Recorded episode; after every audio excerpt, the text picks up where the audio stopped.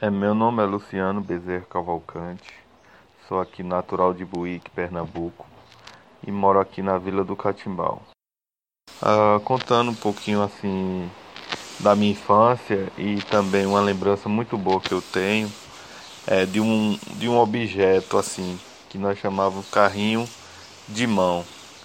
É um carrinho que nós fazia com a madeira aqui da, da natureza e fazia o, as rodas de é, solado de sandália e colocavam, apregavam duas manteigueiras é, na parte do superior do, do carrinho e saía brincando aqui na vila.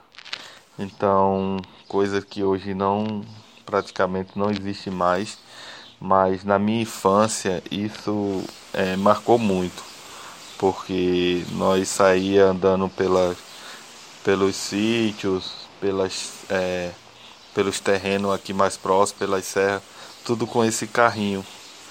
Então onde nós ia, nós deixava, é, andava com ele, né? E nós encontrava alguma coisa no caminho, nós colocava dentro é, daquela manteigueirazinha de manteiga, né? E nós colocavam dentro as coisas. E a maior felicidade né, que nós tínhamos era de, de fazer um carrinho. É, na, toda criança tinha um, de, um desejo de fazer um carrinho desse.